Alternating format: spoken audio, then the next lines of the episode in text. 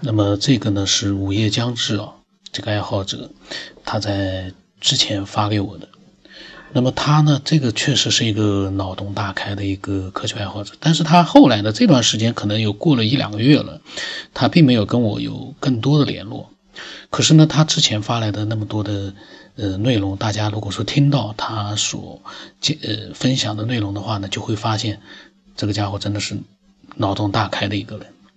呃，那么他跟我讲啊，他说上次说到地球是一个巨大的游戏场，这应该是指他的跟我分享的最早的那样的一些内容。他说提到了神秘种族在地球上呢伪装成人类参与游戏。他说下面啊，他就对游客们在地球如何实现伪装呢，做一个脑洞猜想。在人类出现以前，也就是他们当他们还处于狩猎游戏的时候呢，是没有进行伪装的，而是直接来到地球，亲自呢上阵体验游戏。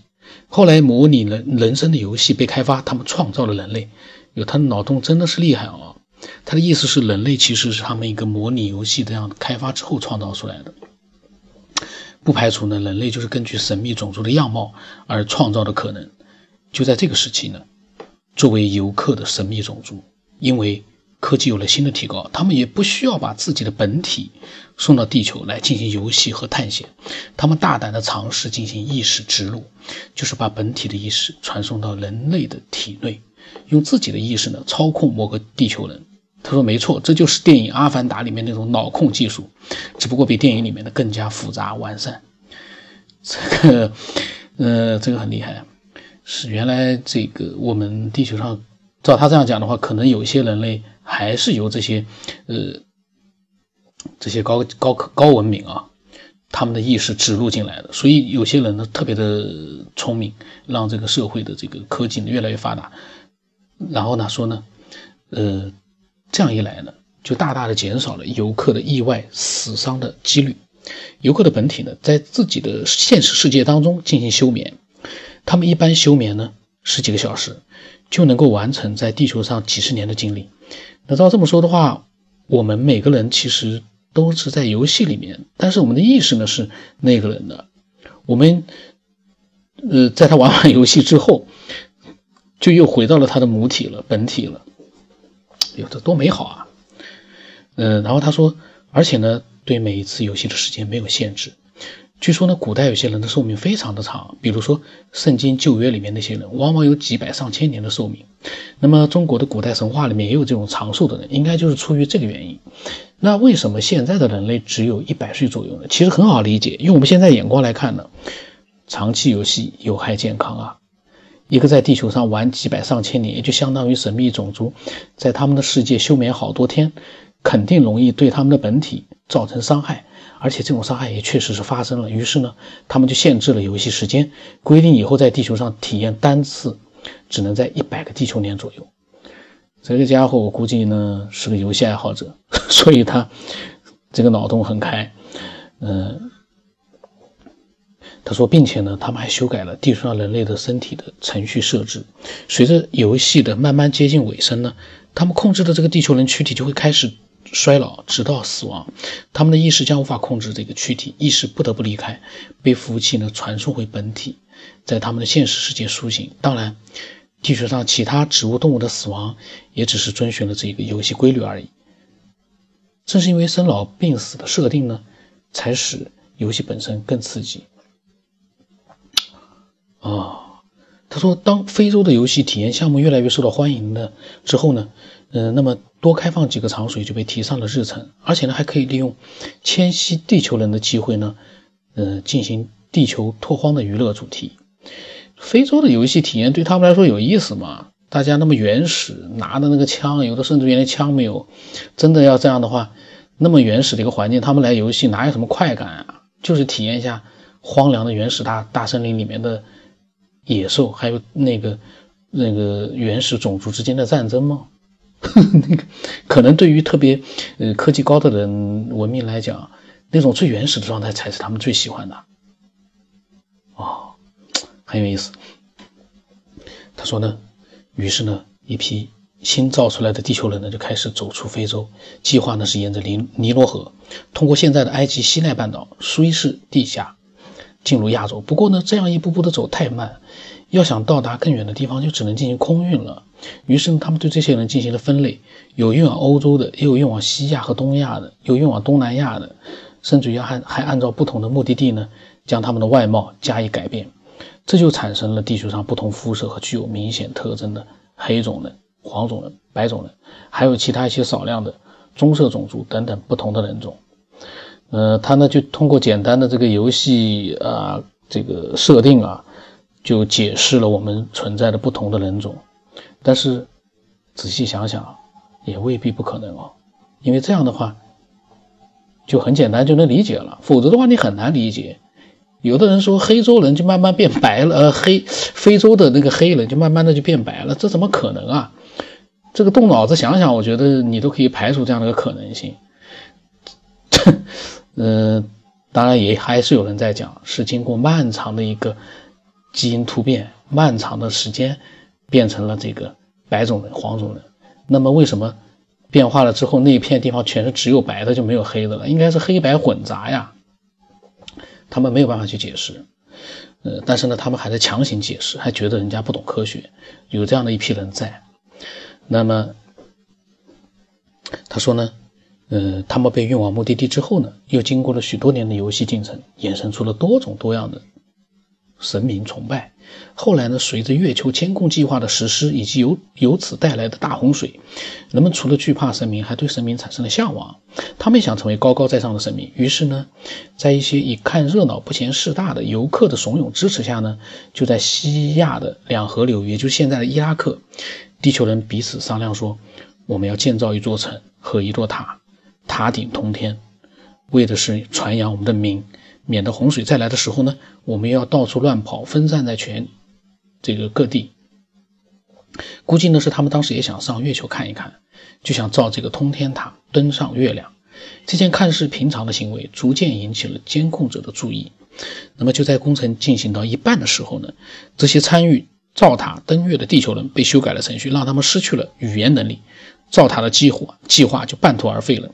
通过这个事件，神秘种族对地球人原有的一些可以自由支配的思想和行为加以限制，对地球人的监控也就更加严密了。这家伙真的是非常会幻想，说的真简直是玩，这才叫真正的天马行空啊！他一个游戏爱好者，我。没有问过他是不是特别喜欢游戏，如果不是很喜欢游戏的话，很难想象他会产生上面的那些各种各样的一些幻想。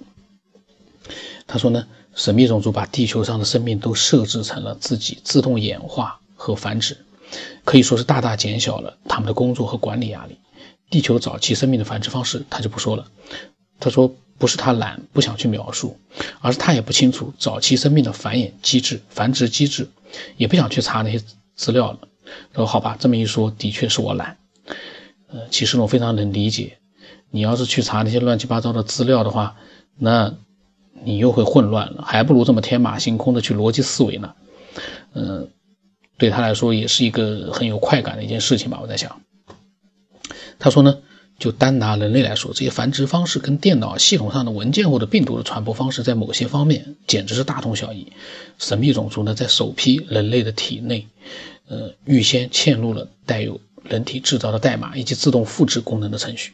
这种程序呢，在人体内、人体内部呢，经过一段时间的压缩，就会变成亿万个微小的压缩包。没错，他说就是人体内男人体内的精子和女人体内的卵子。精子和卵子呢，一个负责复制功能，一个则带有人体制造的代码，两者缺一不可。当两者相遇，后面的情节就顺理成章的开始了，就是在胎盘内开始解压这个压缩包。一般解压需要十个月左右。想想人体这个结构也蛮复杂的，一边解压人体制造的代码，一边通过母体摄取需要的各种营养物质进行胎儿的制造，同时又将这一过程自动复制并保存在胎儿体内，等待下一次的压缩和解压。他说：“你看多省事啊！就像我们在电脑上开了一个可以自动运行的程序，只要右击在单击或者双击，剩下来的它就自己运行了，不用一直盯着它。除非程序出现异常，你需要上手解决一下。”他说：“比如上面提到的造塔登月事件，其他的大部分时间还是可以很清闲的。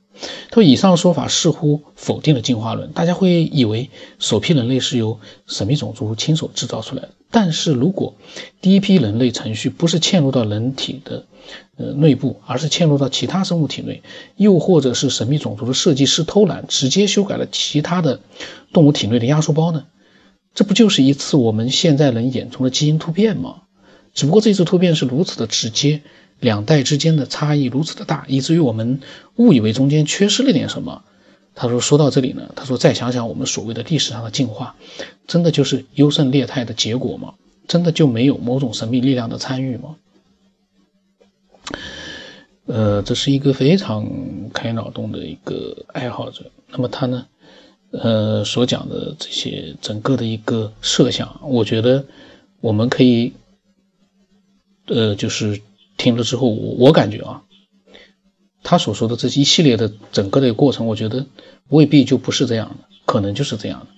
这样的话就可以解释很多我们无法解释的谜团。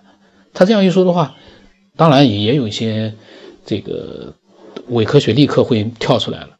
那那个文明，你所说的那个人类是从哪里来的？他们不是进化来的，那他们是谁创造出来的？那我。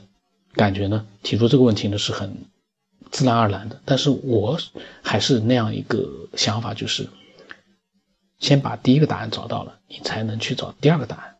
我们先把是谁把我们创造出来的，或者是我们怎么样来的这个问题解决了，你才会去开始解决下一个问题，一步步来。有的人想一步登天啊。就觉得说我要找到终极答案，你找什么终极答案？你连一加一是什么怎么回事都没弄明白，你就去算那个七位数乘以七位数了？这个有那么难吗？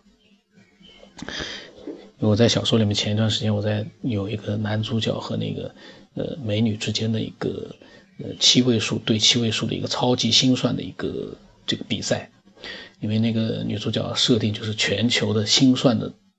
最强的五位高手之中之间的一位，那么这个男主角呢，因为依靠那个智能体，就是那个外星文明给他的一个随身的智能体呢，帮助他轻松的战胜了那个美女的心算这个高手，呃，很有意思，就是七位数呃八位数乘八位数，是我自己瞎想出来的一个呃比赛的这么一个桥段，他们用那个随机的八位数去乘。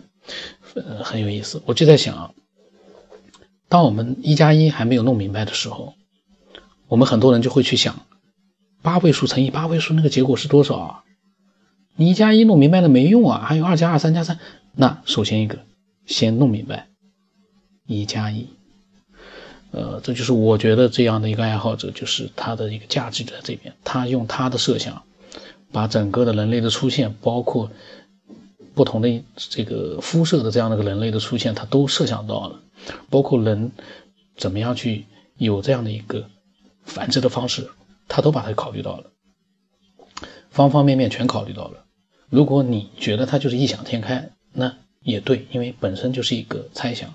但是如果你说他说的这个肯定是错的，那也也对。但是呢，你要拿出你的设想出来，你不能说我没有设想，我不懂。然后你来说，他说的是错的，你都不懂，你也没有设想，你干嘛去说人家是错的？这个这个话我是对那些伪科学说的，因为伪科学最擅长的就是他是错的，他什么都不懂。但是呢，你要问他，哎，那那那正确的或者你你懂不懂啊？他会说，我也不懂呀，我怎么知道呀？但是他就喜欢去对一些思考者说，你是错的，你很低端。这样的一些伪科学啊，或者说就是一些喷子啊。或者说纯粹就是一些很无聊的人，呃，我就希望你不要听我的节目。但是呢，啊，很痛苦，呃，一边听节目，一边呢，呃，发出一些这个很脑残的一些留言，这样的人呢，也有个别的极少数的存在。可是呢，我最近一直在想，我的这个节目其实是一个高智商的人。才最终可能会喜欢上的节目。凡是喜欢这个节目的人，他的智商一定是高的，他一定有的敏锐的一些感觉。这个是我最近在想这样的一件，呃，就是这些听众啊，他们怎么主张？我发现都有这样的一些情况存在。然后呢，还有一些呢，可能一开始从来不去思考的人，听了这个节目之后呢，慢慢的他开始思有了自己的思考。那么他原来就有这样的一个高智商的这样的一个呃内部隐藏的东西在，所以说这个能力在，那么他也会把它很好的运用出来。所以这样的一个节目啊，如果你不喜欢，但是你在听，那我就不知道说什么了，因为你不喜欢在听，那是自虐。呃，自虐的人存在也是有他的道理的，因为确实有很多人喜欢被虐待，他喜欢被虐待，那你就听自己不喜欢的节目，这个都没问题。我肯定也会继续的刺激这样的一些人，但是呢，凡是喜欢这样一个节目的人，一定是有一些独特的、敏锐的那种触觉、感觉和。很强的逻辑思维能力的，这样的一些人，他才会通过这么多人的他认认同的、不认同的各种各样的一些信息呢，他去经过思考，变成他自己可以分享的一些内容，太牛了。所以呢，我希望，如果说你有自己的思考了之后呢，赶紧把它分享过来，因为你的这样的一个简单的分享。你会开启很多人，他们本来体内就有的那种很强的逻辑思维能力，自己的思考能力，甚至于会让一些喷子啊，本来很厌恶这些节目的喷子，因为喜欢你的分享，他也会改变自己的一个这个状态，从以前的瞎喷到可能会有那么一点自己的想法。当然，这种可能性呢，我我觉得也很难。呃，听了一期节目，他未必能改变自己。我可能这一期呢，我可能说话有点，呃，对那些伪科学来说，确实是可能也难以接受。但是呢，你何必要自己把自己当成伪科学呢？只要你好好的分享，你就不是伪科学。如果你不分享，你就光说人家 这个差劲，那在我眼里你就是一个伪科学。你都不分享，你说什么差劲啊？你自己分享出来之后，你对吧？我们大家会觉得你就是。很牛的思索者，否则的话你什么都不是。今天的话又有点多了，那呃，我的微信号码呢是 B 二 S 八不让成八，微信的名字呢是九天以后。我期待这个午夜将至啊，能够再发表一些让我们觉得天马行空、脑洞大开的各种想法。但是他下一期呢，呃，下一期呢，我还是会有一期有一点他所讲的，呃，这个天马行空、脑洞大开，也是非常牛的一期，呃，下期再录吧。那今天就到这里。